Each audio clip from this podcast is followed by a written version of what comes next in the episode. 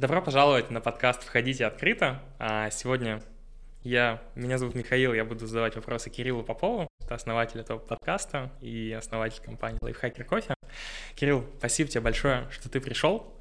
Хочу немного сразу рассказать о тебе, что ты уже многосерийный предприниматель. Многосерийный. Я вчера включал вечером Санта-Барбару, первую серию, просто поражать. Вот это многосерийный сериал. У меня не столько проектов. Ну окей, как минимум ты серийный предприниматель, а, превосходный менеджер и, да, просто отличный человек, который пришел, согласился на этот подкаст. Спасибо тебе большое. Смотри, хочу начать а, с такой темы. Ты уже достаточно давно в кофейном бизнесе, вообще в кофейной сфере, и у тебя даже ВКонтакте до сих пор никнейм а, Баристас. Баристас, да. Да.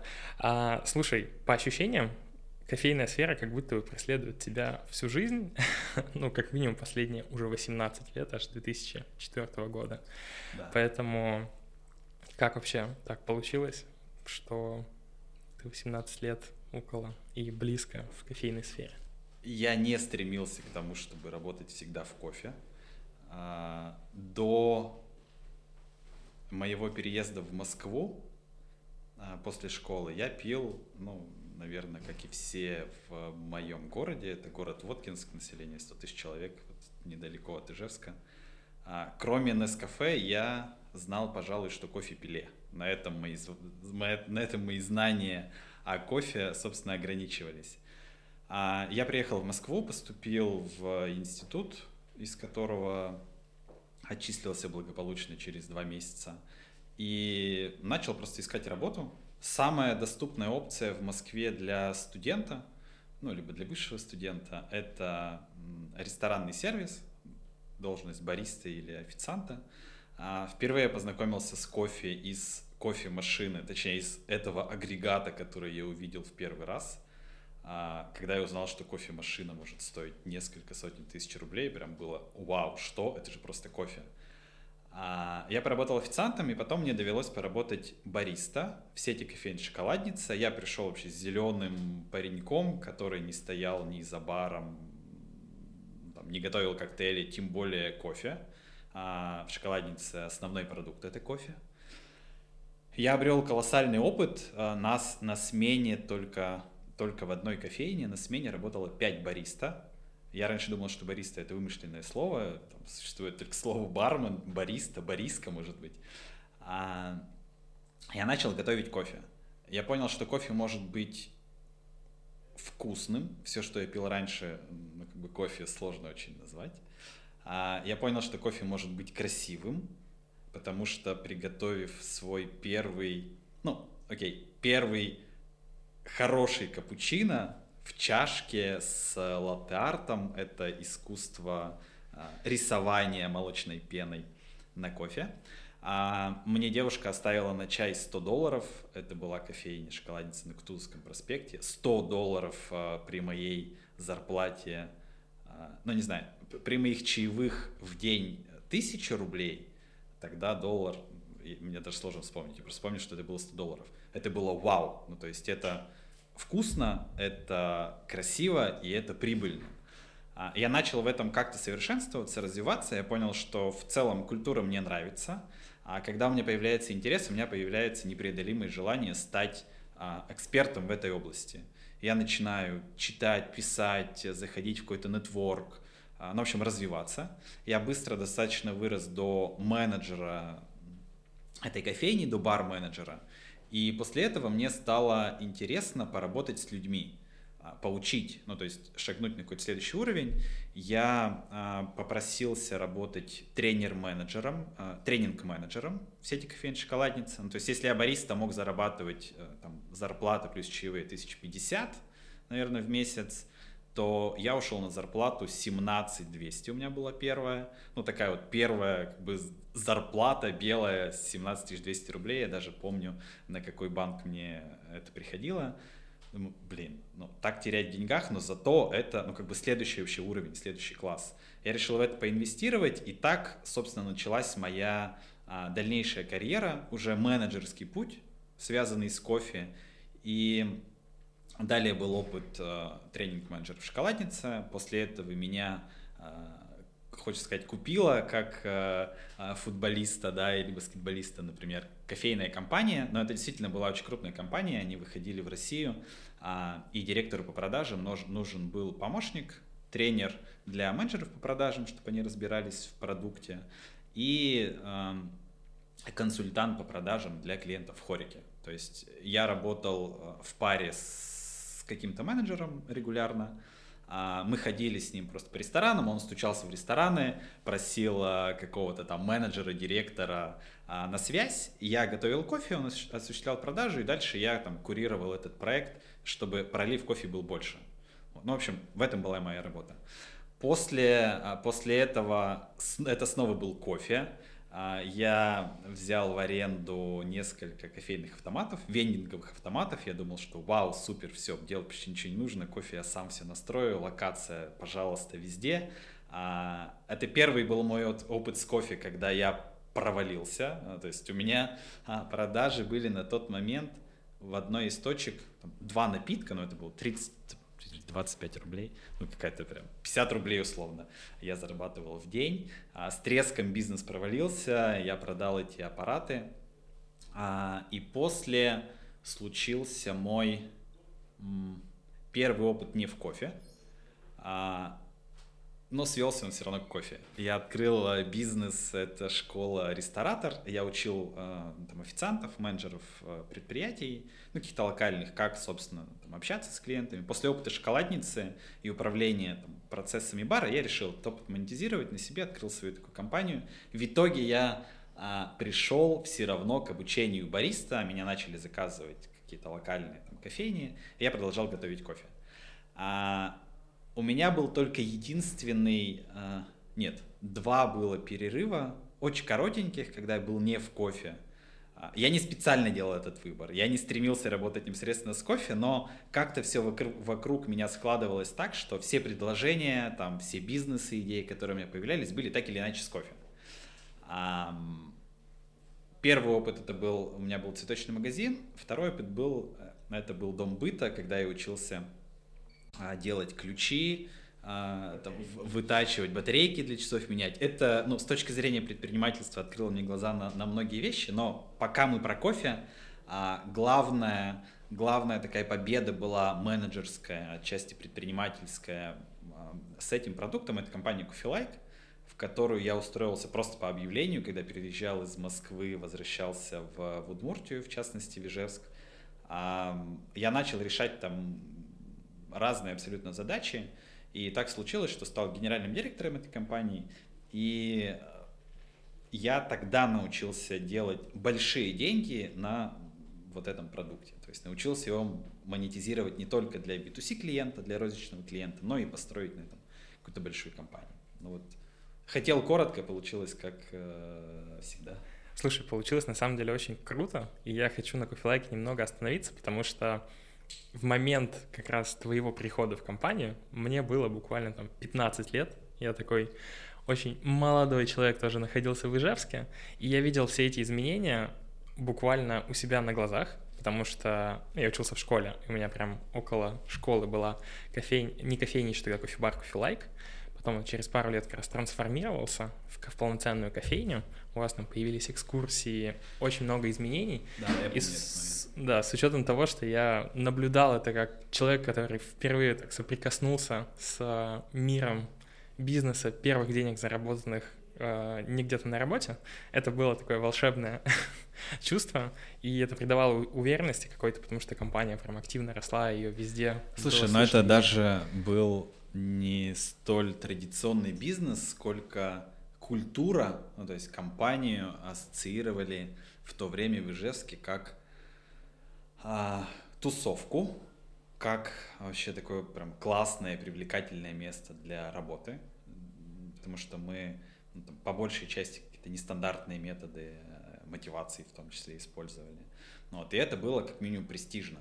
Ну, то есть если раньше я знаю ряд компаний, в которых поработав в которых у тебя в резюме можно было дальше не читать. То есть в какое-то время компания Coffee Like стала а, таким вот драйвером на рынке труда. я до сих пор считаю, что это вот одно из лучших событий в моей жизни, мой опыт работы в этой компании. Во-первых, там было два, два потрясающих фаундера. А, один, наверное, уже всемирно известен. А, это Аяс, второй это Зуфар, с которым у нас дальше было несколько проектов. Кстати, Лазер Про тоже не кофейный бизнес, а, но Easy Dizzy было во время кофейного бизнеса. Это мой третий, значит, опыт. Могу, кстати, еще что-то забыть. Зуфар а, тогда управлял компанией на момент моего прихода. Это безграничный, вообще какой-то неиссякаемой энергии человек. Он поменял мое мировоззрение а, на отношение к процессам. То есть как можно заниматься бизнесом, при этом а, чувствовать себя прекрасно, энергично, прям работать по фану. А, не знаю, оставим ли мы это в эфире, но бухать, делать, что хочешь, и при этом быть эффективным. А, за что я благодарен и себе, и Зуфару, и вообще этой компании, что я научился быть не просто устойчивым к изменениям, а я научился их создавать. То есть мы по факту меняли культуру потребления кофе, когда ну, вот, а, те киоски, ларечки, про которые ты говоришь, они сначала были такие вот зеленые перекрашенные остановки, либо островки в торговом центре из ну, там, какого-то ЛДСП, ну, откровенно дерьмово выглядящие, то с помощью ребят, маркетологов, есть в Ижевске прекрасное агентство, которое помогает компаниям сделать, ну, там, ребрендинг, редизайн, а, и выйти с какой-то новой платформой бренда потребителю.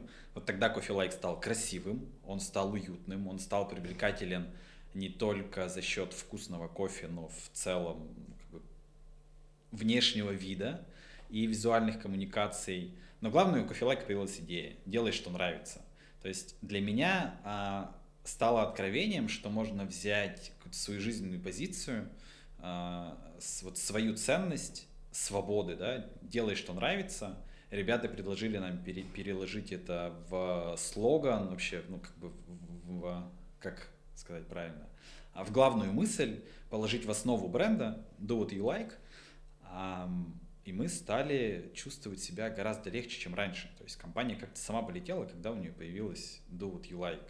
Это очень сильно понравилось нашим партнерам франчайзи, безусловно, понравилось сотрудникам. Это стало модно среди клиентов, со стаканчиками стали фоткаться, стали использовать хэштег do what you like. Ты говоришь о том, что это стало выглядеть круто. И на самом деле я до сих пор, до сих пор передвигаясь э, там, по России, по городам, ну, в частности, по Ижевску, здесь очень много нового формата кофе-лайка. Я до сих пор прям радуюсь. Это ну, предмет моей гордости.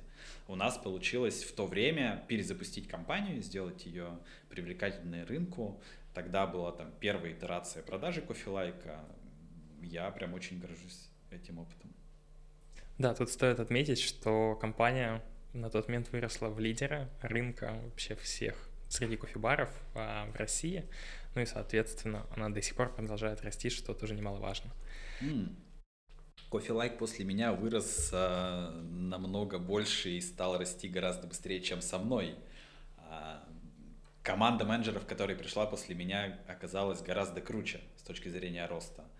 А, но все-таки базу для ну, вот этого этапа глобальной экспансии – была точно подготовлена нами, потому что это был кризис 2014 года, 2014-2015, который мы прошли и в, и в нем росли. Мы получили первый опыт а, привлечения инвестиций, а, который позволил, в принципе, компании существовать. Ну и тогда появилась первая структура, которая а, смогла зарабатывать на роялти, в частности. Кайф. Да. Получается очень круто. Я на этой теме хочу так немного э, перейти вперед, как ты уже тоже немного а, рассказал, у тебя потом были и другие абсолютно бизнесы. И получается, что ты был очень гибким в этом подходе, менял бизнесы, и как ты в одном интервью признавался, что ты как человек, который на Родео можешь оседлать любого быка, и это как такая некая суперсила.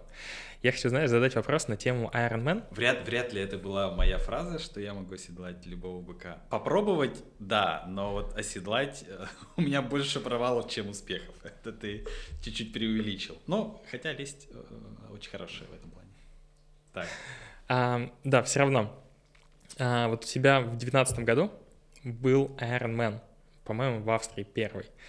Эм, это тоже был такой вызов самому себя, чтобы там, попробовать, сможешь ли ты этого добиться, там, посмотреть, на что вообще способен твой организм, твое мышление. То есть как ты к этому пришел? Слушай, но вот сейчас я понимаю, что это был какой-то заеб, ну, какая-то штука, я даже не могу найти сейчас логического объяснения до сих пор, что это было со мной. А, ты застал, ты застал, по-моему, Кирилла, который а, очень сильно любит пиво, а, ну, мало любит вечеринки, но там поесть, попить. Э, я безумно любил курить. И до 18 года я курил ну, лет 15-16. Мне столько нравилось, ну, там, не столько у меня была никотиновая зависимость, сколько, блин, ну курить это, это же прям очень круто, это прям красиво, это так сексуально. Не, не люблю людей, которые не умеют красиво курить. Ладно, мы не об этом. А, вот в какой-то момент, это, по-моему, случилось зимой, а, не могу, Миш, вспомнить честно причину, но мы поехали с Зуфаром, вот, с которым работали в Кофелайке, потом а, основали Лазер Про. Это случилось во время нашей работы в Лазер Про. Мы поехали с ним кататься на сноубордах. Я ставил сигареты просто дома. А мы с ним ехали на 3 или 4 дня. У меня не было физической потребности курить. Я такой, вау. Я даже не мог подумать. Я уже готовился к стрессу, его не случилось. И я понимаю, что возможно, у меня есть еще какие-то способности, о которых я не знаю. И тогда что у меня появился тренажер, я купил себе эллипс, если я правильно его называю. А, что-то еще начал пробовать делать. Ко мне начал возвращаться вкус, дыхалка. А, это такой нифига. И в Ижевске очень стало модно бегать, заниматься бегом.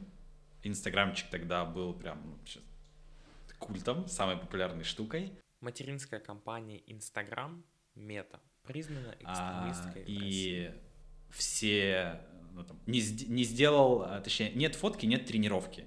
У меня большая часть знакомых так или иначе предпринимала какие-то попытки а, в беге, на, там, на длинной дистанции, в триатлоне. Это вообще триатлон, это что такое? Триатлон.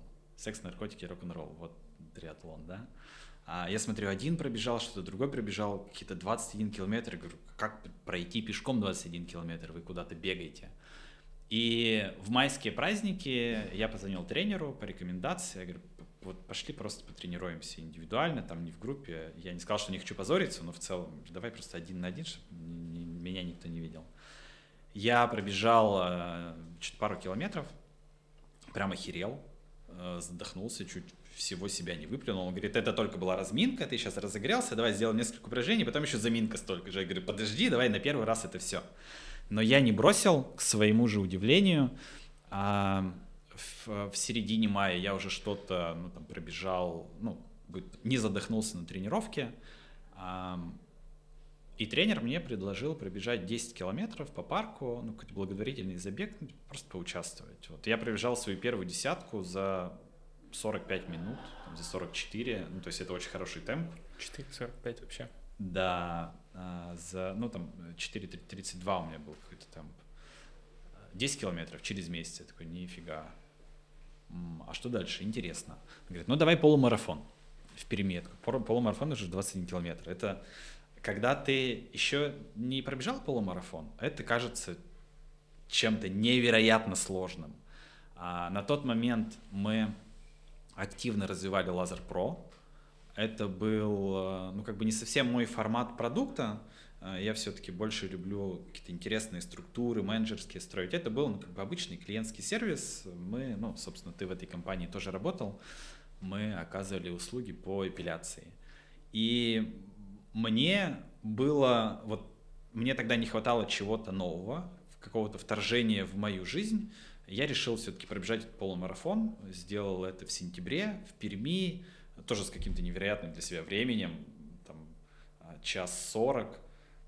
Я уже в конце бежал с темпом 4, то есть последний километр. Вау, это такой адреналин. На десятке я этого не почувствовал, но на полумарафоне я открыл для себя вот две важнейшие штуки, что ну, да, даже не, не стремление к финишу, а вот сам процесс бега проживание на дистанции кучу эмоций, ну там час сорок ты стартуешь, тебе сразу тяжело, адреналин, тысячи людей вокруг тебя бегут, ну там страшно, и опозориться, не добежать, что-нибудь ногу подвернуть, остаться голодным, превысить пульс, вау. А, то есть мне, мне на тот момент пришлось сражаться с абсолютно новыми эмоциями, да, с какими-то внутренними, внутренними возбудителями в процессе этой гонки. Ну, понятно, что я ни с кем не гонялся, только с собой.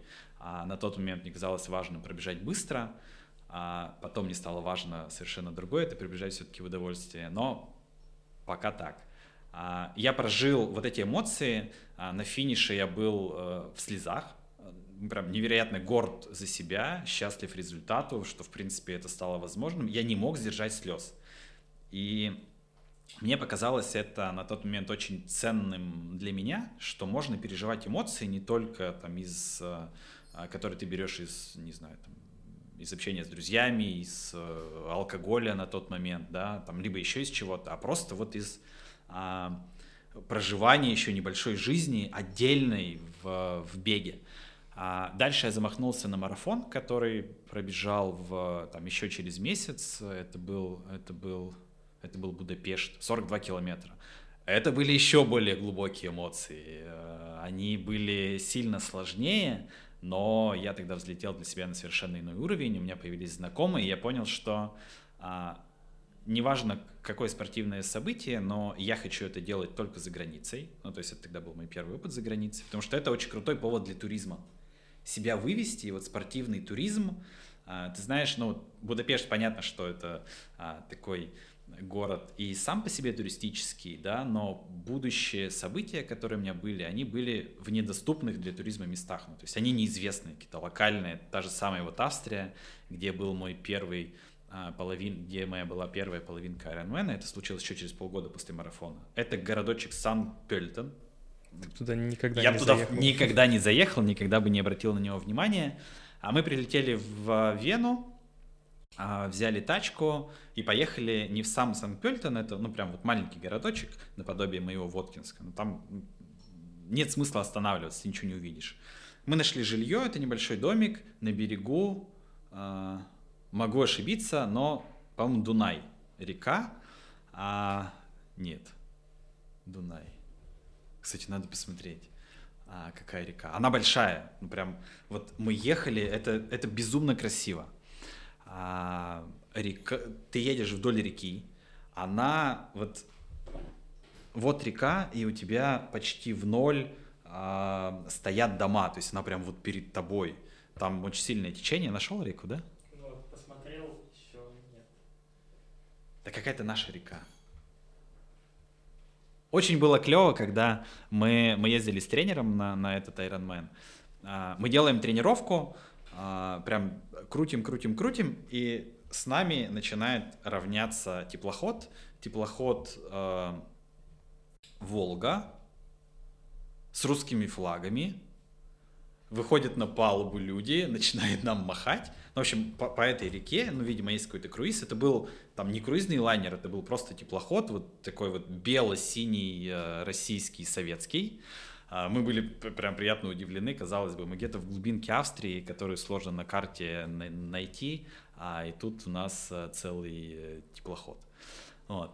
А, туризм спортивный потрясающая штука. На тот момент Ironman для меня был, ну, сродни кульминации всех спортивных событий, которые у меня были. А, мне нужно было проплыть 2 километра в открытой воде. Я до этого ни разу в жизни не плавал в открытой воде. Первый раз мой случился за день до самого мероприятия. Вода была плюс 16, я в нее прыгнул, у меня сразу свело все от яиц до зубов. Но мне нужно было еще в этом состоянии плыть. Такой, вау, 2 километра, как я это сделал? Я, в принципе, на тот момент еще не плавал 2 километра. То есть это вот прям отдельная жизнь, плавание. А там не было гидрокостюма?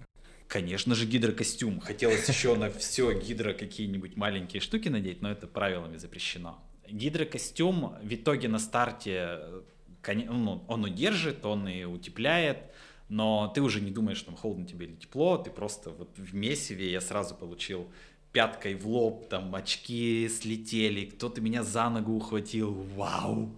А я такого никогда не пробовал, это было прекрасно. Два километра, километра в одном озере, перебегаешь в другом озере. Следующий этап это 90 километров э, велосипеда. Ты садишься на велик и там 3 часа крутишь педали. А, благо мы за день до этого с тренером преодолели как бы, критическую точку, самый сложный этап это подъем в гору, он оказался сложный, чтобы пешком-то туда подняться, а мы все это проехали, проехали на великах, потом обратно спустились и понял, что завтра мне будет песос, как сложно с этим справиться.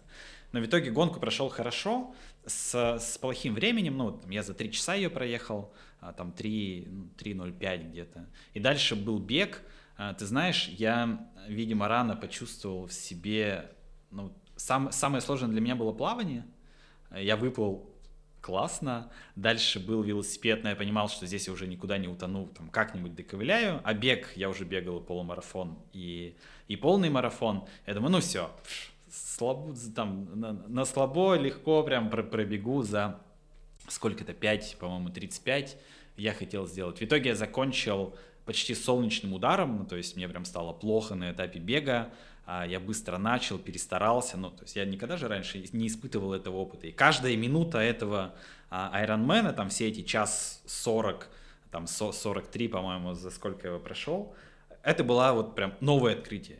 Новое открытие в теле, в ощущениях, в эмоциях. Ну, то есть ты же находишься самим собой, а для там параноика и трудоголика это вообще страшное время. Я тогда учился, в принципе, находить, находить себя. Кстати, после этого я начал работать с психологами, прям прорвался. Вот. А, не рассчитал силы, но закончил, закончил Ironman, а, два бег, точнее, два а, плавания, 90 бег и 21, 90 велосипед и 21 бегом, там 100, сколько, 13 да, километров, потрясающих эмоций. А, я считаю, что вот это событие, это был вот мой следующий, следующий этап, ну, там, очередной перезапуск как жизни, так и карьеры. Я вышел оттуда с, с пониманием, что эмоции можно добывать не только старыми способами, а новыми. Я понял, что у меня есть э, суперсила не бояться, а шагать ну, там, не просто поменять работы одну с другой, да, а поменять работу на там, бизнес в Штатах, например. То есть тогда это стало, вот э, э, мои представления о жизни поменялись, рамки чуть-чуть стали подстираться, да, а, потому что полтора года назад Iron Man для меня было просто слово вот из, из фильма, да, «Железный человек» это вообще не пробег. Вот. И через месяц я сделал уже свой второй, вторую половинку. Это моя, на самом деле, плохая черта, что я начинаю вот что-то начал делать, и пока это меня не начнет бесить, я буду продолжать это делать. Сейчас я стараюсь э, тоже над этим работать, но тем не менее, там, чуть меньше, чем через месяц в Финляндии, в Лахте, мы большой очень тусовка из Удмуртии, а, большая часть людей было незнакомы, но прям все в одинаковых футболках. Ну, прям это вау, круто. Там фотографии, по-моему, человек 100. Да, да, да, да, да. Ну, не 100, но 50, я думаю, что нас было. Классная, кстати, фотография заморочились над формой, там, мы жили тоже в, в очень, ну, каком-то таком аутентичном месте, в деревушке, но зато со своим гигантским супермаркетом, со своим озером, со своими утками, с которыми мы плавали в этом озере. Было прекрасно. Вот, вторая половинка получилась уже а, совершенно другая, второй Iron Man, потому что он был а, построен на предыдущем опыте, я понимал, что будет происходить на каждом этапе. Я его прошел минут на 10, там, 15 быстрее, чем... Ну, нет, минут на 10 быстрее, чем, чем прошлый. Но дело было не в, во времени, а в тех эмоциях, которые я проживал. То есть это был прям комфорт, спокойствие. Как любят говорять тренера, да что ты бежишь на скорость, либо там, что ты работаешь так там много, да, усердно. Делай это в удовольствие. Когда ты делаешь это первый раз Ironman, ты не можешь это делать в удовольствие, потому что ты всегда в напряжении, и ты переживаешь. А второй был прям в удовольствие. Я спокойно плыл, хотя были прям огромные волны, это было очень сложно. Трасса была не совсем приятная для меня, а бег был... Э, но все-таки это два круга, приятнее бежать когда пейзаж меняется, но тем не менее получилось все круто. И после этого я ну, бегал только маленькие дистанции, к Ironman больше не возвращался, но не теряю цели пройти полный Ironman, то есть это в два раза больше дистанция. я пока не хочу его делать. Вот когда захочу, вернусь э, к тренировкам. Вот такая история. Слушай, я тебе благодарен, что ты так раскрыл причину начала всей вообще можно сказать, отдельной твоей спортивной жизни на профессиональном почти уровне. Ну, тут по-другому не сказать. Я первый раз на подкасте. Если бы ты мне говорил, а, говори быстрее, короче, я бы это сделал. Останавливай, если буду долго. На самом деле, наоборот, получается круто. Я думал вначале сказать, ты можешь говорить максимально подробно, это даже будет лучше. И... Не можешь такого не. Слушай, а, просто для сравнения, тем, кто, допустим, слушает, я в позапрошлые выходные проехал 50 километров с набором высоты там полторы тысячи метров. Я приехал. Да, я как бы, ну, думаю, проеду в выходные в кайф. Я приехал такой, начало сезона было таким не очень, но через два дня пошел снова кататься и был уже нормально. Слушай, Просто... 50 на МТБ, ну, на, как правильно сказать, горный велосипед. Это прекрасный результат. Ну, с учетом там большого опыта в велоспорте в целом, ну, это нормально. Просто для... Расскажи про опыт в велоспорте. Слушай, ну, у меня сейчас уже не подтвержденный, но у меня есть КМС по велоспорту. Это называлось и называется BMX. То есть там в 13-14 лет активно этим занимался, там выступал на местных, на каких-то региональных соревнованиях. Но на самом деле это вообще тема, которая меня по факту так затянула какую-то стезю саморазвития предпринимательства, потому что ну, все везлось из-за границы, соответственно, курс вырос, и велосипеды стали стоить. Ну, и ты начал все... на этом зарабатывать? Нет, я просто понял, что деньги нужны, и я начал просто зарабатывать. А, понятно. На, на исполнение своих каких-то желаний. Да, да. Просто хотел сказать то, что там 50 километров для меня это был такой очень весомый результат. Ну, там 90 проехать, 1,9 проплыть и потом еще 21 пробежать. Это что-то для меня за гранью фантастики. На цифрах, да. На деле все не проще, а ну просто интереснее. Да. А, смотри, ты говорил тоже про тренера, и я хочу а, немного затронуть тему партнерства, потому что в твоих проектах всегда есть партнер. Да, меня преследуют кофе и татары. Да, ты просто делаешь а, бизнес всегда с партнером. Да. Хочется спросить, то есть что Последние бизнесы я делаю с партнерами, да. Да, вот последние бизнесы делаешь с партнерами. Почему? Ну и, соответственно, что тебе дает эта синергия при работе с партнерами? Слушай, я даже с э, психологом рас, раскапывал ответ. Ну и на самом деле мы пришли просто к тому, что было у меня в голове. Эм, это... Я даже не смогу сейчас посчитать, какой мой по порядку бизнес. Ну, допустим, десятый. Да, у меня были там, супер маленькие проекты. Я открывал, кстати, еще когда жил в Москве, свой кофе-бар по типу кофе-лайка, но там еще кофе на развес продавал. Отвратительно выглядело все это. Я сейчас как-то а, недавно нашел фотографию. Это просто фанера, обтянутая Миша, мешка, мешковиной кофе. Я смотрю, бля, как туда вообще люди приходили и покупали кофе. Ну да ладно. А, Некоторые проекты я запускал один. Мне было одному очень комфортно, но в то же время сложно. Я испытываю регулярно потребность с кем-то общаться, ну, близким к моему уровню ценности и развития навыкам. А, крайне сложно находить таких людей среди сотрудников. Я ни в коем случае не хочу никого обидеть, но тем не менее предпринимателю там, если это не нетворк, а вот э, какая-то внутренняя тусовка, у меня не получалось от кого-то, ну, от людей а, получать должного отклика, того отклика, который я хочу а, раньше.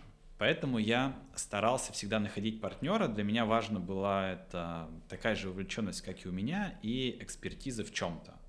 Ну, то есть э, вдвоем, ну, как говорят, одна голова хорошо, две лучше. Это точно не всегда так, но в моем случае я понимал, что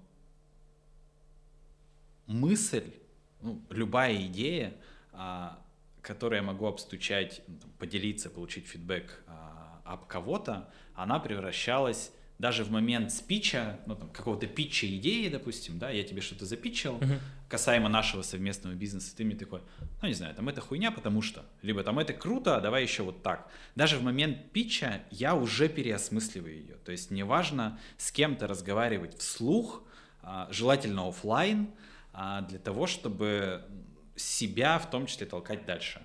Ну вот. И там Света, мой психолог, когда я приходил с этим вопросом очередного там партнерства, я говорю, вот, как бы я здесь, а, возможно, не получу должный отклик, она такая, а зачем тебе? Я говорю, ну вот мне важно не то чтобы наличие как страховку кого-то рядом, у меня нет а, там проблем с тем, чтобы брать ответственность, то есть не обязательно ее с кем-то разделять, а вот находить голову, ухо, рот, который может мне что-то сказать в ответ, это, это прям ценно. У меня было несколько, несколько, а, у меня было два прекрасных опыта партнерства, которое послужило крутым драйвером для меня и для бизнесов, а было и, ну, было больше неудачных. Вот я до сих пор не нашел для себя а, идеального партнера. Ну, наверное, это просто ошибочная даже цель и идея, такого не существует. А, у меня достаточно высокие требования к себе, и плохая черта, я всех стараюсь мерить по себе. А, вот, поэтому я пересмотрел свои потребности в партнерстве. Вот. Для меня важная штука от партнера, чтобы он был, а, чтобы он был рядом, не физически рядом, а чтобы мысли наши были где-то рядом. Ну, то есть мы думали в одном направлении и понимали, что мы работаем на благо друг друга. То есть соперничество в партнерстве, оно ложится, ну, по моему опыту, так себе, а получать э, адекватность от человека, который горит той же идеей, той же целью, которую мы сформулировали, это супер важно.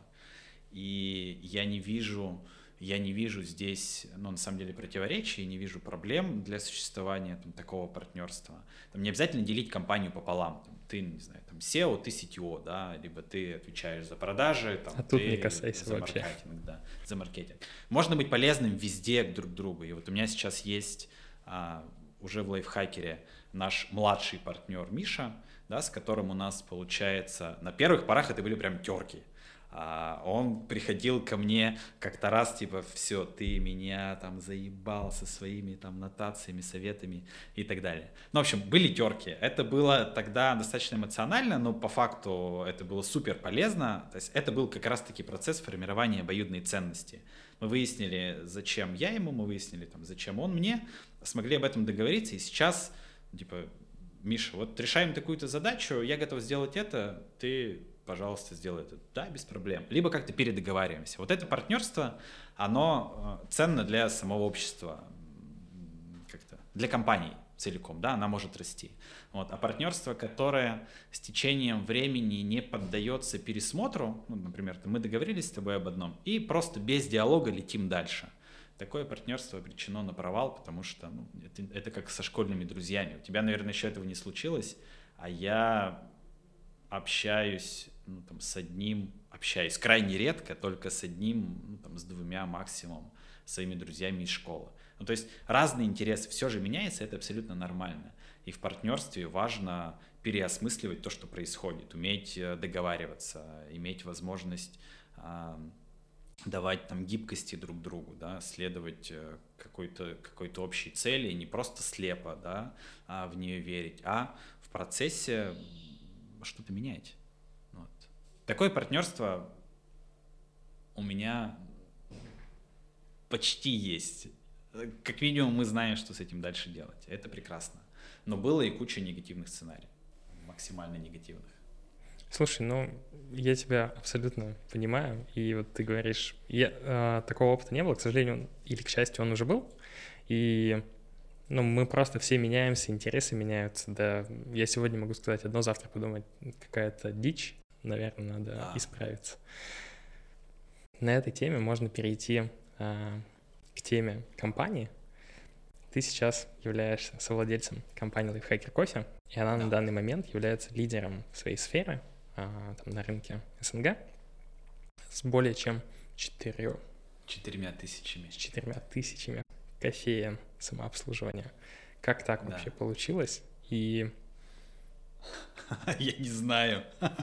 это, это очень частый вопрос. А, я тебя перебил, кстати. Ты, ты его закончишь или я могу пока на это поотвечать? Давай могу, на это могу на, это, на, да. на это поговорить. Слушай, компания Lifehacker Coffee лидер своего сегмента. А, эта штука, ну, как бы не возбуждает. Я не хочу говорить, э, что мы лидеры. Лидеры по количеству точек — это, ну, так себе метрика, она может быть зачастую обманчива. На продать, на, на, на продать, на продавать э, там столько и построить на этом успешный бизнес — это совершенно разные вещи. А, но случилось то, что случилось. Мы действительно среди рынка, да, который сейчас сформирован там, рядом компаний, мы не берем схожие сегменты, мы не берем там производителей кофейных, кофейных автоматов, да, вендинговых автоматов. мы 4000 точек продали. Ближайший, ближайший наш э, преследователь имеет 2600 по-моему, может быть, может быть чуть больше. А, как это получилось? У нас а, с Арсланом, с моим а, основным партнером, случилась связь еще во время кофелайка. Тогда я управлял компанией, он был одним из там крупных франчайзов, крупный, самый крупный франчайзи в Казани и один из там крупнейших в России.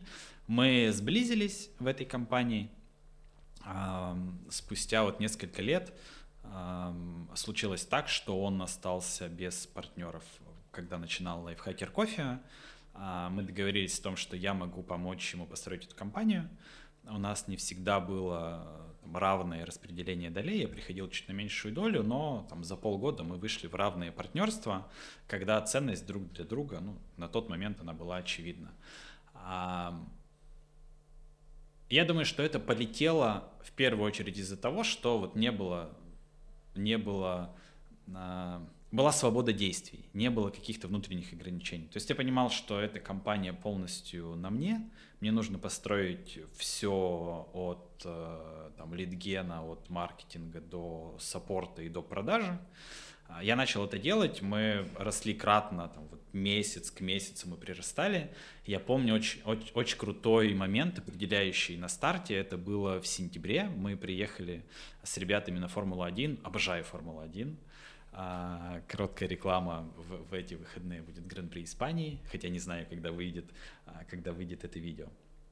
А, и, и, был, и был как раз, а, как раз эпизод, а, какой-то планерки, либо собрания, тогда команда была 7 человек, наверное, ну там 10 человек, да. Мы ежедневно проводили митинги, там и какие-то вот э, собрания отчетные за период. А, и пришло время планировать октябрь. Октябрь, то есть гонка была в конце сентября, мы начинали. Там 25-27 Да, планировать октябрь. А, за сентябрь мы выходили на показатель, на показатель а, по-моему, 40 точек, 40 продаж. Да. И пришла пора ставить там следующую цель. И тогда первый раз э, у многих вот так же опустились рамки, как у меня с Iron Man. Я говорю, не хочется расти там плюс 10. Давайте будем расти просто в два раза как бы наплевать, что там это уже там, условно 100 точек, давайте просто попробуем, как минимум это драйвит. Мы договорились там о бонусах друг для друга, все поддержали, там, загорелись этой идеей, а на тот момент замотивировать маленькую команду было ну, как бы не так сложно. Я понимал по опыту прошлых бизнесов, что это всего лишь вопрос веры, да, там менеджмент был с моей стороны, моя задача была а, продрайвить ребят. Мы выполнили этот план, даже его чуть перевыполнили. А в следующем месяце, там это был октябрь, да, мы сделали 85 кофеин, а в ноябре мы уже сделали 180 кофеин. Больше, чем в два раза. Да, больше, чем в два раза. Это был просто work, а, мы обросли командой, мы прям ежедневно бодались за эту цель, у нас были всякие мотивационные штуки, мы крутили на шофер, это период Черной Пятницы. Вся команда, она тогда прям активно строилась, горела этим планом. Мы хотели 150 продаж вырасти, там в два раза. Наш был план максимум 170, но мы в итоге сделали, могу в детальках ошибиться, но 180, по-моему, с чем Может быть, ровно 180. Это было прям вау ну, то есть команда осознала, что результат, который мы хотим создать, он создается, и возможно ставить более амбициозные планы и цели, да, под, э, ну, там, с правильным лидером, потому что лидировать любой проект, процесс — это достаточно сложная опция, сопряженная ну, с большим уровнем ответственности, да, вот, что это можно. И это можно делать не только один раз, случайно мы доказывали, что каждый месяц мы можем выполнять планы. И вот эта штука работала, мы там оказались в кризисе с декабря, там февраль, март, у нас были большие проблемы с, с операционкой, с сопровождением сделок, но продавать хорошо их еще нужно сделать. Да, мы тогда обретали опыт, много чему учились, а, большие кадровые перестановки были, потому что, опять же таки, возвращаясь к школьным друзьям, да, мы а, кто-то смог вырасти там в компетенциях, от кого-то ну, а, с кем-то пришлось расстаться, появлялись новые а, сотрудники, как-то структурная ветка а, разрасталась. Мы прошли наш кризис, а дальше с мая по декабрь получается, уже этого года, мы стабильно там выполняли либо пере, перевыполняли план. Следующая такая, такая же магическая штука произошла летом, когда мы а, бились, знаешь, это был февраль, по-моему, там 99 продаж. Таня, Таня я тогда говорила, это руководитель отдела продаж. Я говорю, Таня, блядь, что, не позорься, одной штуки, иди купи хотя бы сама, чтобы сотка была. А, хоть и юмор, но ну как бы 100-то нужно дотягивать. И мы тогда пытались преодолеть рубеж 200, потому что март был там, 180 опять, по-моему, мы вернулись. А, апрель, май, и вот в июне мы побороли 200, и начали уже так более приземленно, знаешь, смотреть на планы. Я говорю, ребят, нам уже, ну, как бы бояться нечего. Мы прошли гигантский кризис, мы сформировали вообще новую идею для предпринимательства, не только мы, но и наши конкуренты, конечно же.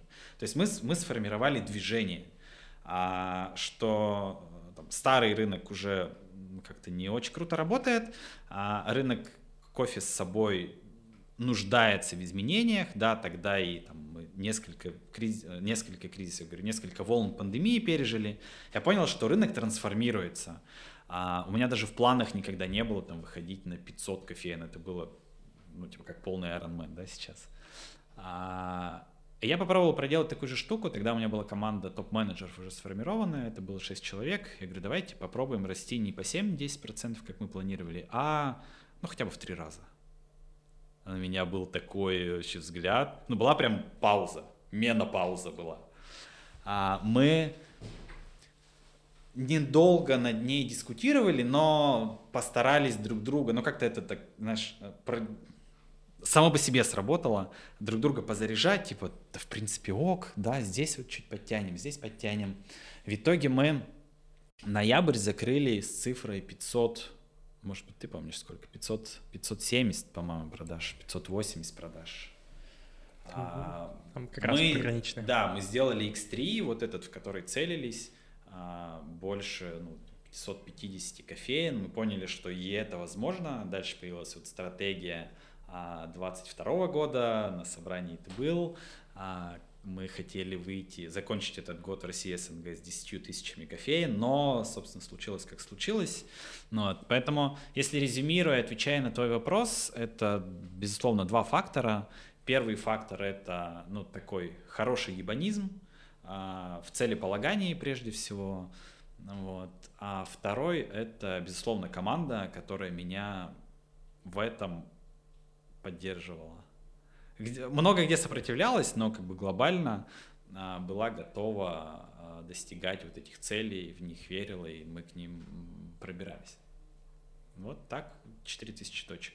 Я не считаю это достижением, я не считаю, что мы лидеры рынка, тем более в качестве, это совершенно точно не так, у нас большие проблемы а, в операционном менеджменте, но все-таки с таким объемом я лично как предприниматель никогда не работал, моя команда тем более. Мы идем в набор, ну, там, в набор штата более экспертного, кто уже может решать эти задачи. Но тем не менее оценивать бизнес просто по количеству, наверное, не так справедливо. Оценивать бизнес можно по навыкам. У нас э, в копилке их появилось ну прям большое количество. То есть мы можем теперь этим опытом, этими навыками пользоваться. Ну то есть а, была создана цепочка качественных изменений, проработок, а, и накоплена база, на которой можно в будущем опираться. В этом, пожалуй, мы лидируем по количеству а, незапущенных проектах и по меньшему количеству допущенных ошибок. Вот эта штука мне больше нравится, чем количество точек. Супер. Важно, что я хочу отметить на этой теме. А, за время всех изменений а, что происходили, они были просто молниеносные. И компания, как ты говоришь, она начинала маленькой, mm-hmm. то есть она стала, становилась больше и больше, и она, по моим ощущениям, все равно оставалась гибкой. И даже сейчас изменения происходят очень молниеносно, и самый кайф, когда ты в них находишься и сам в них участвуешь. Слушай, я вот э, не помню когда, но достаточно недавно услышал такое определение, как истеричка. Действительно, я считаю себя истеричкой а, во многих вещах. Импульсивность, да, а ты знаешь, я не вижу причин, тем более сейчас, ну, в мире же скорость вообще изменений кратно растет э, с годами, с месяцами, с днями. То есть если раньше, например, нас копировали в кофелайке там, через полгода, то есть мы какую-то фичу сделали, не знаю, там, дизайн, э, напиток, еще, ну, с напитками нет, конечно же, быстрее. В общем, какую-то разработку. Ноу-хау не назвать, но изменения запустили. Через полгода оно, ну, там, 3-6 месяцев оно внедряется в рынок. Когда мы делаем что-то в лайфхакере, это на следующий день в доступе. Изменения в договоре, изменения в офере, в предложении, много в чем. Поэтому я считаю, что э, скорость важнее прибыли. В стартапе это точно. Точно для меня, это только мое мнение. Не претендую на, на правильность, на экспертность в этом вопросе. Чем больше ты э, пробуешь, тем больше у тебя получается. Ну, то есть делая а, какие-то корот, давая короткие импульсы, какие-то толчки, которые побеждают, побеждают, которые побуждают каким-то глобальным изменениям, то есть пробуя несколько раз, да, несколько маленьких заходов, у тебя меньше шанса как бы, в будущем ошибиться. А ты знаешь, кто-то вот придерживается такого мнения, вот э, планировщики, да, они сядут бандой, там, куча совещаний, хуй пойми вообще, кто за что отвечает. На выходе ничего не собрали, но зато вот мы что-то там посидели, попланировали. Это относится как к корпорациям, так и к стартапам. То есть многие там, стартапы а, присматриваются, обучаются, может быть, это и логично, да, у, там, у более крупных компаний, но они уже эти этапы прошли, да, нельзя перескочить, там, прийти сразу же в бюрократии к совету директоров, когда ты еще условно а, на коленках ползаешь, да, ну, если такая метафора здесь возможна. Вот, поэтому а, я уже это проходил много раз, я понимаю, что а, драйвером главным являюсь я, и э, мне хочется сделать свою команду, э, воспитать это, наверное, грубо будет, но вот передать этот скилл, э, не то чтобы готовности к изменениям, я это не назову, там, не, знаешь, не способности принимать изменения, а э, получать выгоду из этих изменений. Ну, то есть это такая культура, когда мы договорились, ну, точнее, ребята со мной согласились, да, я считаю, что мы с ними договорились, что э, эта штука вообще нестабильна, то есть она может быть, она может не быть. А, и, как кажется, они уже все понимают, какой я предприниматель, какой я менеджер, и что может в любой момент произойти что-то, но это почти наверняка принесет нам полезность. То есть это вот культура, которая по кирпичикам выстраивается в ну, в нынешнем бизнесе, а, в лайфхакер кофе, она помогает а, любой кризис не воспринимать как ну, факт кризиса. Тут ну, как бы нет причин унывать, либо, блядь, руки опускать, да, там, что-то бежать, а, свечку ставить, лишь бы все, все вернулось, как было раньше. Это штука, которая, мы такие, ок, случилось, ок, э, кажется, мы готовы здесь не просто выживать, а быть еще более полезными для себя, для клиентов, для рынка, да неважно для кого. А, ну, то есть, если бы я этого не делал всегда, то изменения в будущем было бы гораздо сложнее запускать. Мне кажется, я очень сложно сказал, но можно что-то повыбирать. Ну, для себя я просто прочувствовал это на себе, и когда я пришел теперь работать в Laser Pro, это был мой первый по факту опыт работы, ну, потому что до этого я делал какие-то там проекты с комиссией успешные, неуспешные и так далее, но когда я пришел и, допустим, там сделки срывались, а это, ну, там, чек, условно, там, 200-300 тысяч рублей, ты думаешь, ну, да, 300. блин, типа, обидно. А потом ты думаешь, зато есть опыт, как можно не делать или как можно делать наоборот. И такой маленькая игра в зато превратилась в то, что, ну там, друзья мне честно говорят, что-то слишком много оптимизма стало. Слушай, ну вот э, перебор с оптимизмом, это называется даже не наивность, а ебанизм, мое любимое слово. А есть же классный вопрос, э, когда ну, человек формулирует себе, за что мне это, да? За что? Ну, это, это про какое-то наказание, типа, блядь, опять вот это со мной, типа, какой я невезучий и прочее, да? А если переформулировать то же самое в «для чего мне это?», получается прикольная конструкция.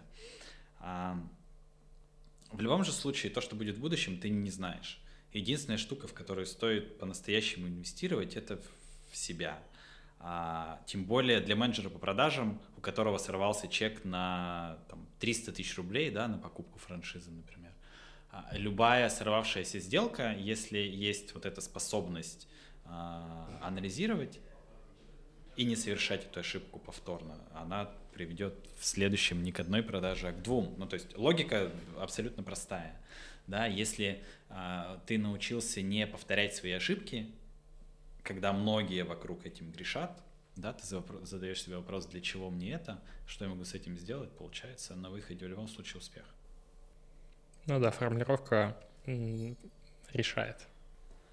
Ну, состояние решает, твоя, твой подход, да. Конечно же, формулировка это уже как, ну, как бы, как следствие, как следствие да. А. Конечно же, я тоже иногда там испытываю а, такие состояния не очень приятные, да, когда и руки опускаются, и ничего не хочется, и ты уже психуешь. Но тем не менее, если раньше эта фаза а, какая-то депрессивная была прям а, очень длинное время, то сейчас, да, пофиг. Как минимум у меня есть те, кто могут меня моими же способами вернуть к жизни, да. Кайф. На этом, я думаю, стоит перейти на тему изменений последних последнего месяца даже, стоит их отдельно выделить. В компании произошло очень много нововведений, и ты можешь поделиться, можно даже кратко, а, какие изменения произошли и вообще какие сейчас планы, потому что... Почему последний месяц? Это же все-таки был с 24 февраля вся эта хрень. Ну, последние два с половиной да, месяца. Да. Просто почему говорю про последний месяц, потому что изменений на количество времени стало еще больше. Да. А, слушай, ну вот я а, отписался уже от всех новостных каналов в Телеграме. Я просто не могу уже это читать, воспринимать. Как это уже идет там, в 80-й день. Прям фу. Я честно до сих пор не верю то, что это реально со мной происходит. Хочется проснуться. Э, не верю, что там, моя страна может это делать. Э, не верю, что сейчас время, когда люди могут умирать просто потому, что кто-то нападает на них. Ну прям фу. Не хочется прям в это сейчас переходить, а изменения э, ну, в бизнесе запустились необратимые, да, это а, в первую очередь связано с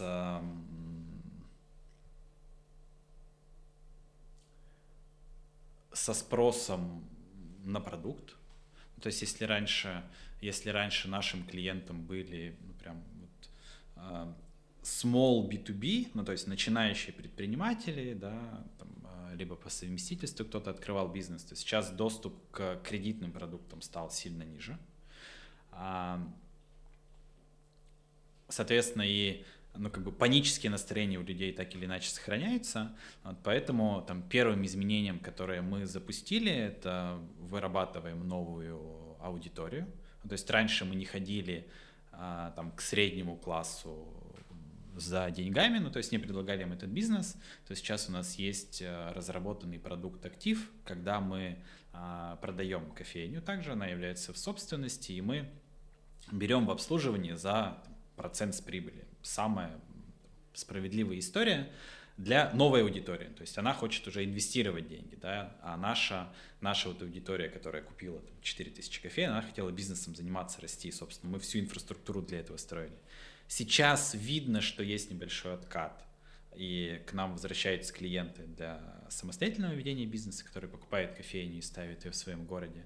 Но тем не менее возможностей у них, ну, у тех, кто раньше хотел, то сейчас они, соответственно, не может, не может, а, заговариваясь уже, не могут себе а, этого позволить. То есть я думаю, что это необратимые изменения, а, когда мы когда мы вернемся к таким ставкам, непонятно, но и, и скорее всего, что на тот момент уже ну, как бы рынок прям трансформируется. То есть к, тем, к тому, что было раньше, мы уже не вернемся в чистом виде. Но это, ну, прям прекрасно то, что случилось. Не то, что происходит, да, а то, что случилось с нашим продуктом, с нашей компанией. Мы открыли для себя классную аудиторию. Их, на самом деле, получилось несколько.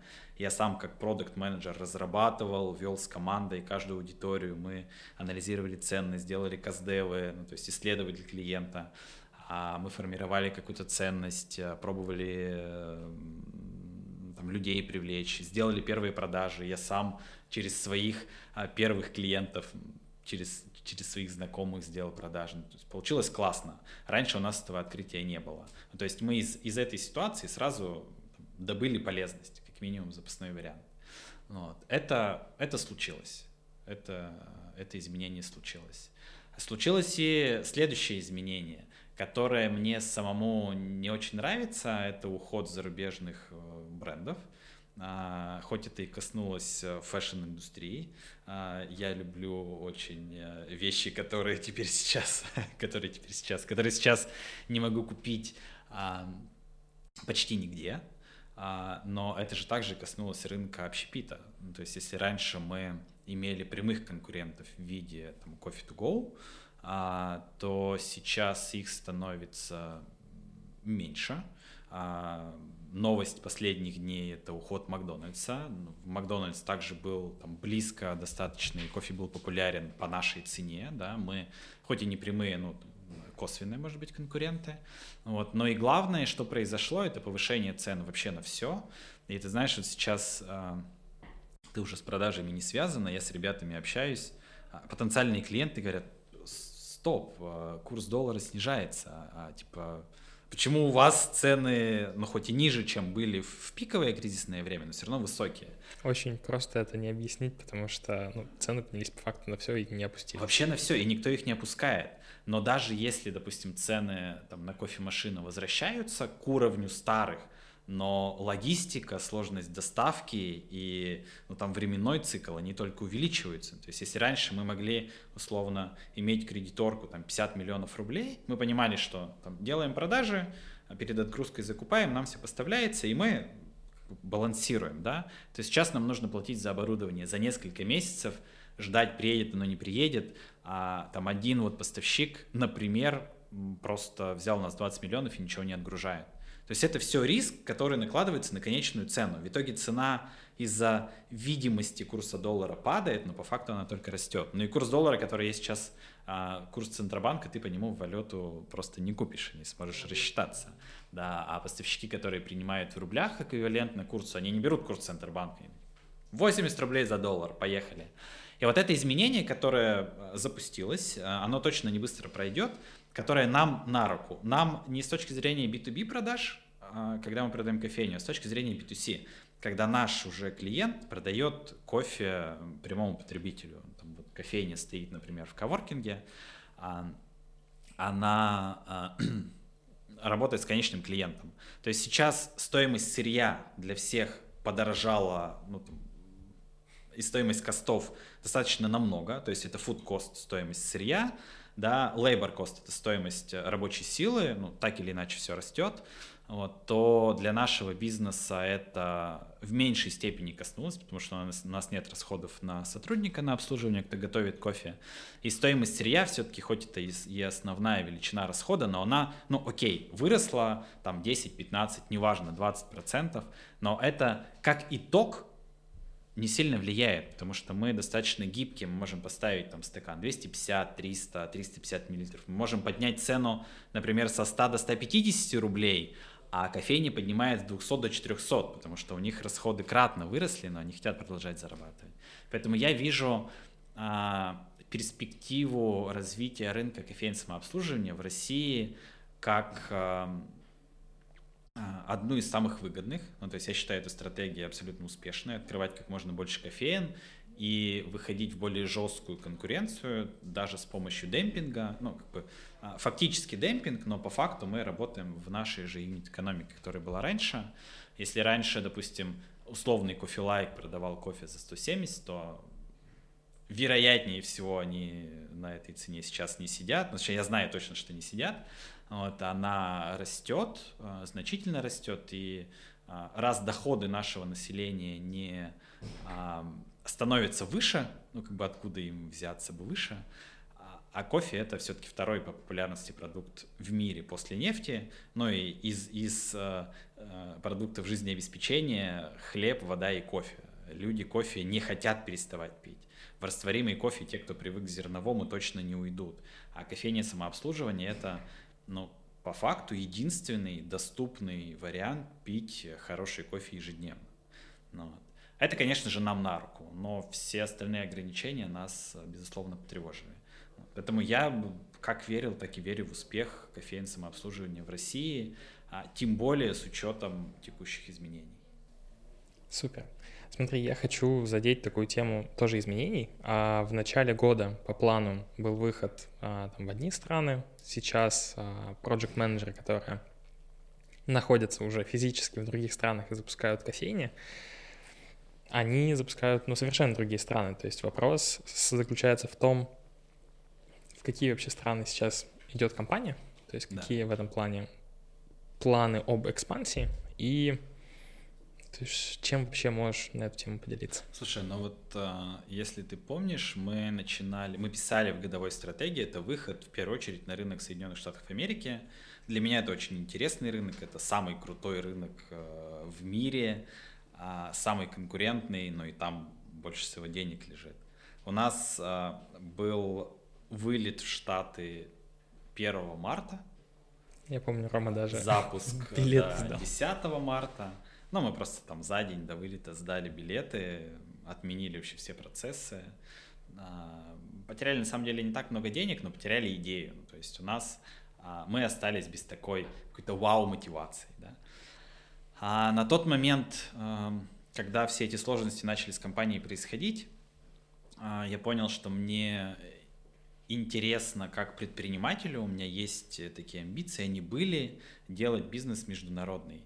Вот. Мы э, договорились с Арсланом, что Lifehacker World, я первый раз говорю это название, а это будет э, компания уже не наша совместная, мы с ним остаемся в партнерстве в бизнесе России и СНГ, но международную компанию я уже строю самостоятельно с другой командой, со своей командой. А, я выбрал для себя а, следующую стратегию. Это будет четыре основных региона, ну там самые перспективные регионы по нашей оценке на текущий момент. Мы идем в Арабские Эмираты, в частности в Дубай. Ну там все-таки каждый Эмират, ну, в частности в частности, Дубай и Абу-Даби, это как отдельные страны, вот поэтому мы рассматриваем, ну, выбрали Дубай по своим определенным причинам, а, наша цель через Дубай выйти на а, рынок а, Среднего Востока, да, ну, вот Аравийского полуострова. Ну, там тоже очень много всего. Как минимум есть Саудовская Аравия на 35 миллионов жителей, страна, в которой кофе очень популярен. Есть Оман, есть Катар, есть Кувейт. Это все страны дорогие, они все нефтяные, а, с которые стремятся е- евро, евро перизироваться. Стать больше похожим на Европу. Или на страну Ой, с европейскими. Смешно. Да, там а, а, много чего привезено из Америки и из Европы. Ну, например, в Дубае есть а, филиалы для того, чтобы сами, с, сами жители Эмиратов учились всех известнейших вузов мира например. Просто Точно так же с, с медициной там все, и колледжи, да. и университеты, и прочее. А, этот рынок очень перспективный. Ну, во-первых, там культура кофе уже создана была до нас. А там активно живет Коста, Starbucks, есть тот же самый Макдональдс, но все-таки с кофе он меньше ассоциируется, нежели в России, да, там с, с кофе с собой. Мы выбрали Эмираты. Наша цель использовать э, Эмираты как хаб для дальнейшей экспансии. Я вообще по каждому региону, о котором сейчас расскажу, у меня цель открыть а, сначала MVP. Под MVP мы подразумеваем три кофейни, которые я делаю на свои деньги. А, приезжает проект менеджер запускает три кофейни, мы смотрим юнит-экономику, то есть у нас есть своя гипотеза, по рентабельности наша задача открыться, посмотреть этапы запуска, подтвердить, дальше масштабироваться до 10 точек и к концу года до 100. То есть таким образом я пойму, что страна готова к экспансии на весь регион, а наша бизнес-модель устойчива, к этому времени уже есть и общество, развернутая инфраструктура, это сервис, это там лайфхакер стор, ну, в общем, все, а, все жизнеобеспечивающие а, продукты, услуги нашей компании для того, чтобы деятельность велась. Вот. И целью 2023 года это тысяча точек уже в регионе. А, такие цели на каждый регион. То есть первое, то, что мы начали делать, это Эмираты. Там сейчас очень много сложностей а, с, с праздниками. Это был очень сюрприз для меня. Сначала Рамадан, потом Ураза, а, вообще никто не хотел вести переговоры. Ой, фу, бизнес, не, мы тут не такие люди, мы люди любим просто отдыхать. Вечером нет, это семья, например, а мы в России вечером, да давай зум сделаем на три часа до ночи, да.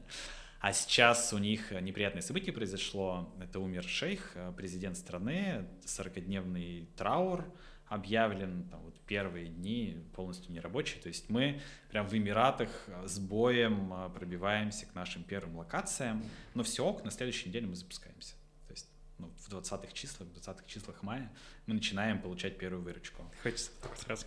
Да, ты знаешь, я тоже уже слетал в Эмираты, и когда еще покупал билеты, у меня была цель выпить эту первую чашку кофе. К сожалению, тогда вот мы на очередные праздники попали, были проблемы с доставкой и прочее. Ну вот. Следующий регион а, для нас это Европа. Мы открываемся в Польше. Мы не будем использовать в Польше бренд Lifehacker кофе. Это будет Fun Hacker кофе. Я тоже первый раз говорю а, об этом. А, он уже нарисован и концепция. То есть идентика и вообще платформа бренда будет как у Lifehacker кофе. Мы просто изменили имя на Fun Hacker. Польша это самая недружественная страна к россиянам, к российским фаундерам в частности. Но, тем не менее, Польша — это классный хаб на всю Европу. Это, во-первых, транспортный узел. Во-вторых, это такая же культура, как и во всей остальной Европе. Это страна близко к нам. У нас есть э, э, партнер, сотрудник, который имеет в том числе и польское гражданство, поэтому Польшу мы разворачиваем как хаб на всю Европу для дальнейшей экспансии. Следующий регион, один, один из самых, ну вот, на мой взгляд, перспективных, это Азия.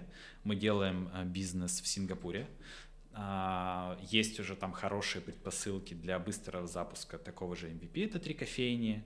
А наш э, проект будет там к концу мая и на начало июня, ну прям на первую там, неделю, максимум вторую, мы планируем открыть Сингапур, а дальше пойти в рынок Азии. На самом деле Сингапур это вообще весь мир, ну, то есть там представлены все крупнейшие банки, фонды, вот все сливки мира — это Сингапур.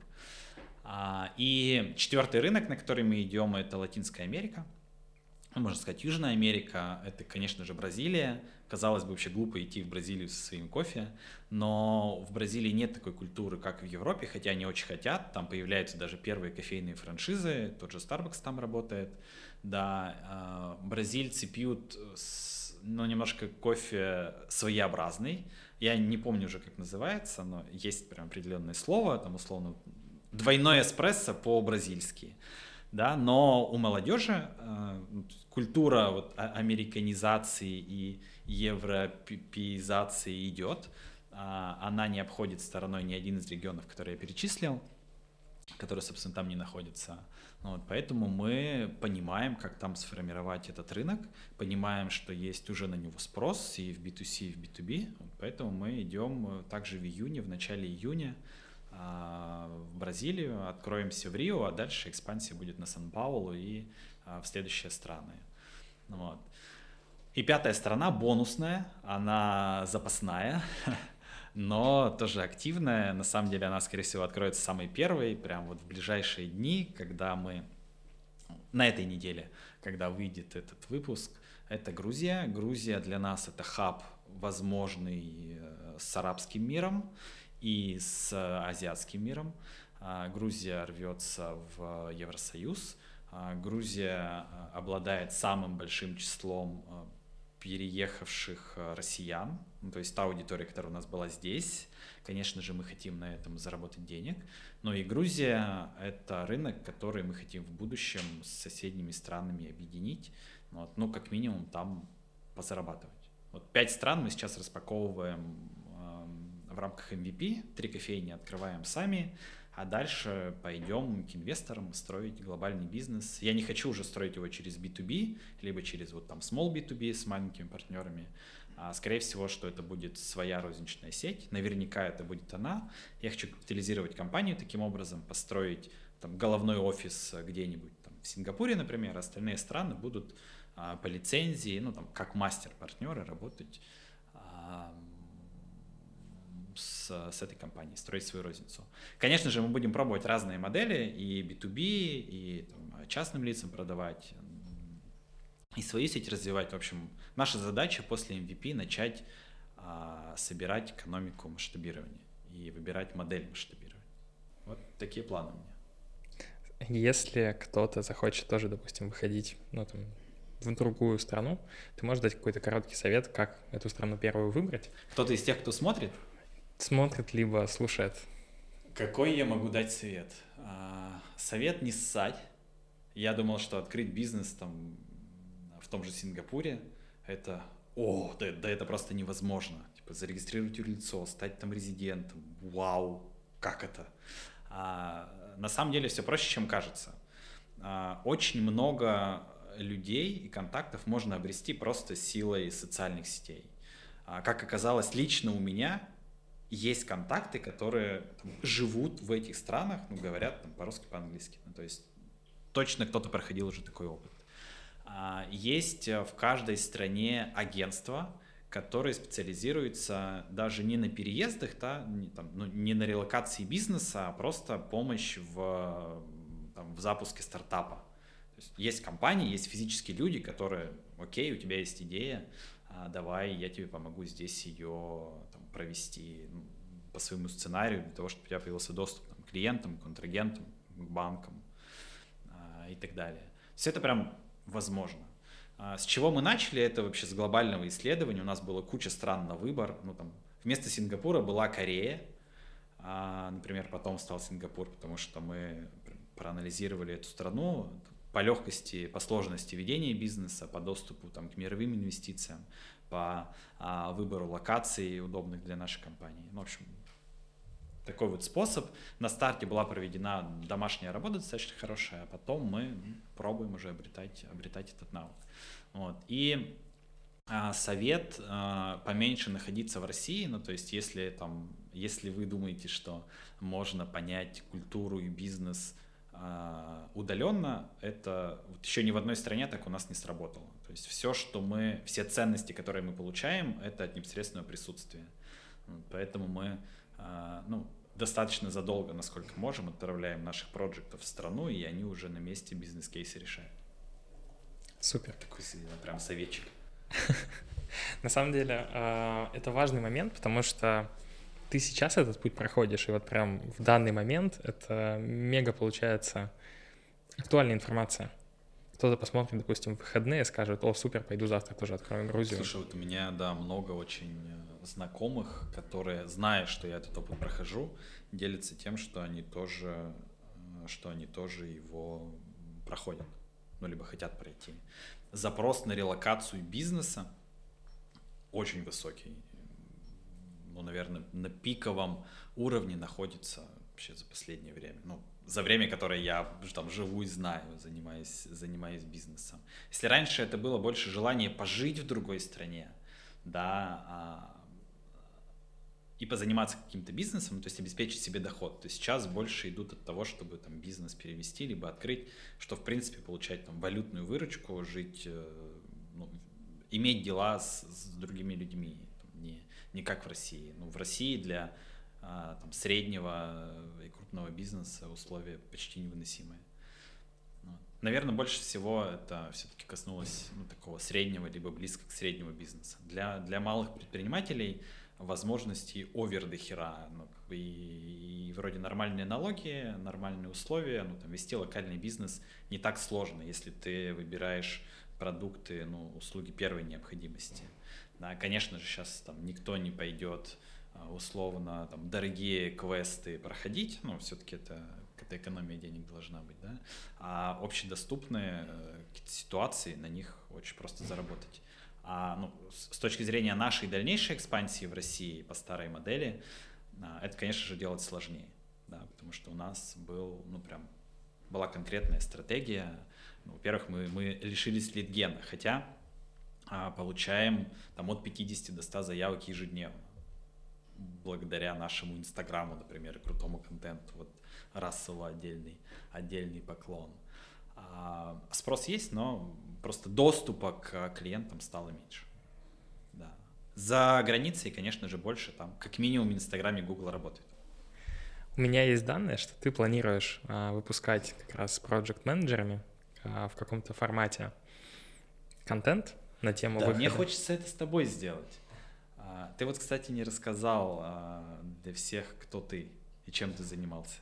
А, да, давайте на этом моменте такую небольшую паузу сделаем. И это, это очень интересно, я восторгаюсь этим.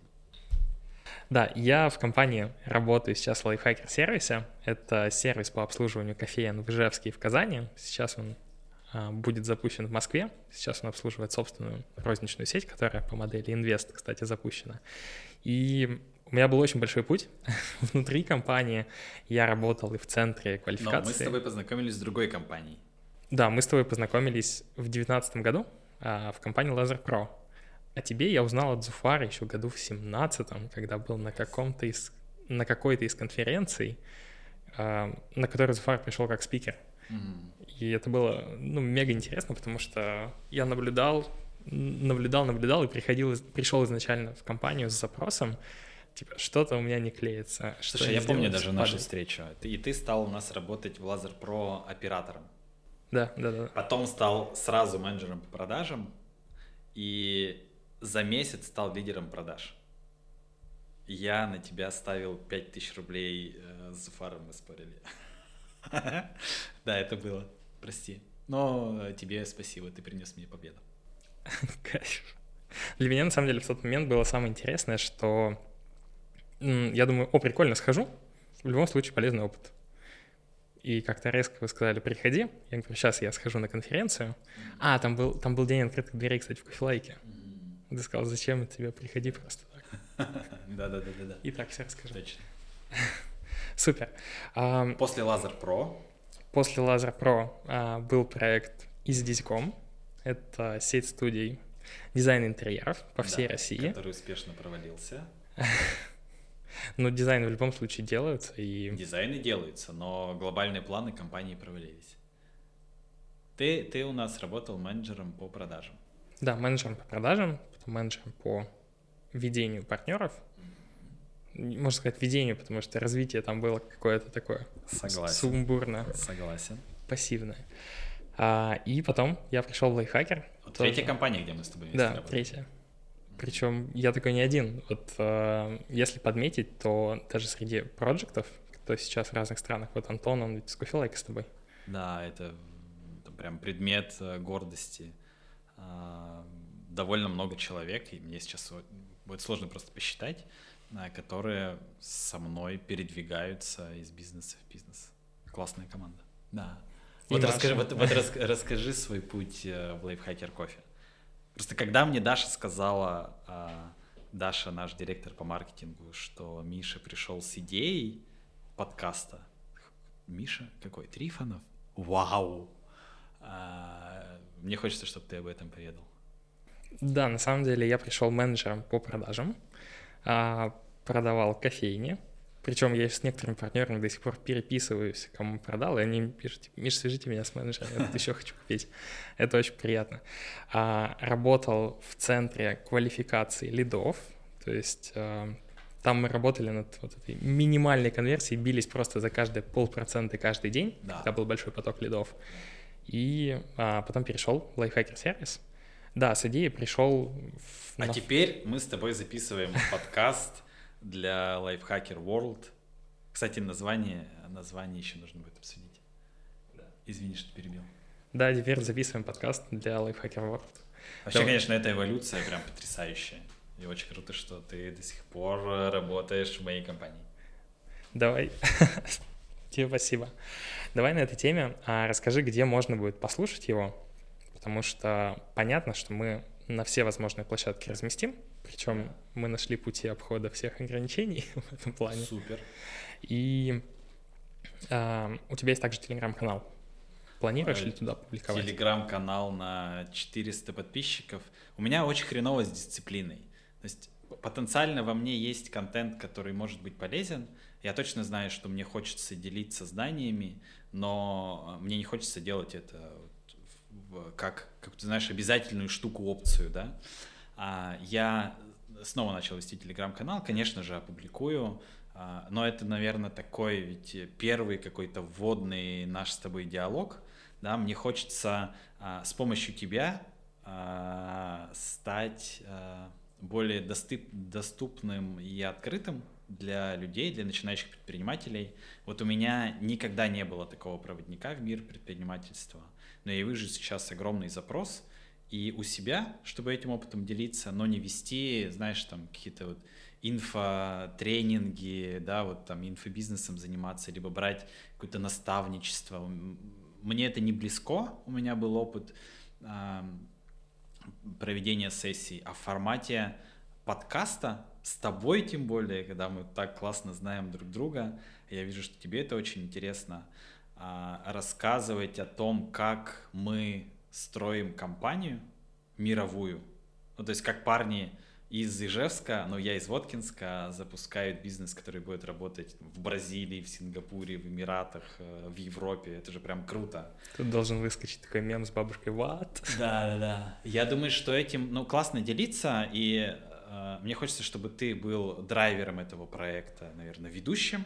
А мне хочется точно познакомить всех с э, проектами, которые ездят по странам, которые испытывают, испытывают, которые получают этот опыт локальный. Там, знаешь, голова рвется, это э, куча открытий. А, я планирую вести весь, э, весь бизнес честно, открыто, безусловно, в белую и готов делиться всем, что есть у меня на пути. А, ну, кроме прям супер какой-то важной информации для моих конкурентов, если таковые там, глобально да, появятся. Вот, а в целом э, давай сделаем, не знаю, входите открыто, э, возьмем э, стратегию открытости, будем приглашать людей разных, кто работает над проектом, может быть, каких-то клиентов, просто каких-то гостей, которые, может быть, такой же опыт переживали. В общем, мне хочется сделать этот подкаст, этот проект о том, как я с командой делаю бизнес мирового масштаба, ну, например, в течение года. Да, вот у нас есть за год цель открыть э, по 100 кофеин в пяти странах. Давай на протяжении года встречаться, рассказывать, как это работает. Публиковать везде. А вот этот я не знаю, где ты будешь публиковать. У себя, у себя в Инстаграме, в Телеграме ок. Но мы тут поговорили вообще, по-моему, про все, и это, а, как мне кажется, будет не столь ценно, как а, будущий контент. Может быть, ты меня переубедишь. Ну, на самом деле, да, мы тебя больше раскрыли как человека, который планирует э, в эту тему влиться, и люди чуть о тебе больше узнали, как минимум, мне так хочется думать, потому что, зная тебя изнутри, я до сих пор каждый раз, ну, там, какими-то решениями, видя тебя в офисе, думаю, вау, типа, блин, круто. И, ну, приятно слышать. У меня до сих пор, там, за три года, три года прошло, и у меня до сих пор есть ощущение, типа, охерительно. Очень-очень круто. Слушай, ну если это может быть кому-то полезным, я с рвением возьмусь за то, чтобы вот здесь придерживаться дисциплины. Но если ты будешь драйвить этот проект. Договорились. Смотри, тогда закончим на такой теме. А, что в последний раз ты пробовал нового? Это происходит, Миша, почти каждый день. На самом деле в личной жизни я а, не очень охотно пробую новое. Это, а, Алена, это девушка моя, она вс- всегда что-нибудь предлагает. Типа, давай вот э, туда сходим, давай вот это попробуем, там что-то покатаемся. Я говорю, давай просто вот, по ничего не поделаем. А, в личной жизни менее открыт к изменениям. все равно больше мой фокус связан с работой. А с точки зрения задач, каждый день пробую что-то новое. А какой-то новый подход к тайм-менеджменту, к расписанию, новый формат ведения встреч, а, новую методологию, там, элементами ведения проекта, например. То есть каждый день, почти каждый день наполнен какой-то какой-то новизной. И вот, кстати, Алена меня такой штуке обратила внимание, обратила мое внимание. А, она старается ездить, ну, по крайней мере, старалась, когда рассказывала, разными маршрутами. Ну, то есть, чтобы что-то не входило в привычку. Это, по-моему, вообще классное открытие. Ну, то есть, ехать к одной и той же цели, но там где-то вот свернуть, чтобы было разнообразие. А, кажется, что это не то, чтобы вдохновляло на, на что-то новое, но как минимум глаза не замыливаются, то, что ты делаешь, не, становит, ну, как бы не становится обыденностью, не начинает угасать вот эта вот страсть к процессу, да, чему, собственно, подвержены вообще очень многие люди, очень многие события. Это очень крутая штука. И я пользуюсь этим уже, знаешь, так как-то бессознательно. А, что-то чувствую, делаю.